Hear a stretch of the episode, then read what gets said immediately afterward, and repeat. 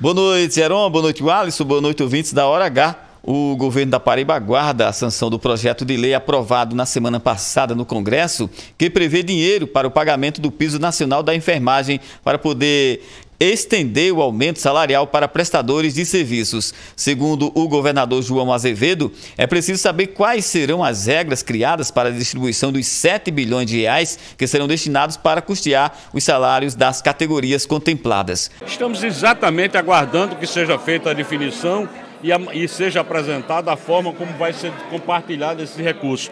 A Paraíba já paga o piso da enfermagem para quem é efetivo, para aposentado, para pensionista, já paga. Estamos agora estendendo, vamos estender também para prestadores de serviço a partir do momento que o próprio governo federal definir quais os mecanismos, qual é a regra para encaminhar esse recurso. Terão ganhos salariais com a aprovação do projeto de lei, além de enfermeiros, técnicos de enfermagem e parteiras. Roberto Tazino na Hora H. O dia todo em uma hora.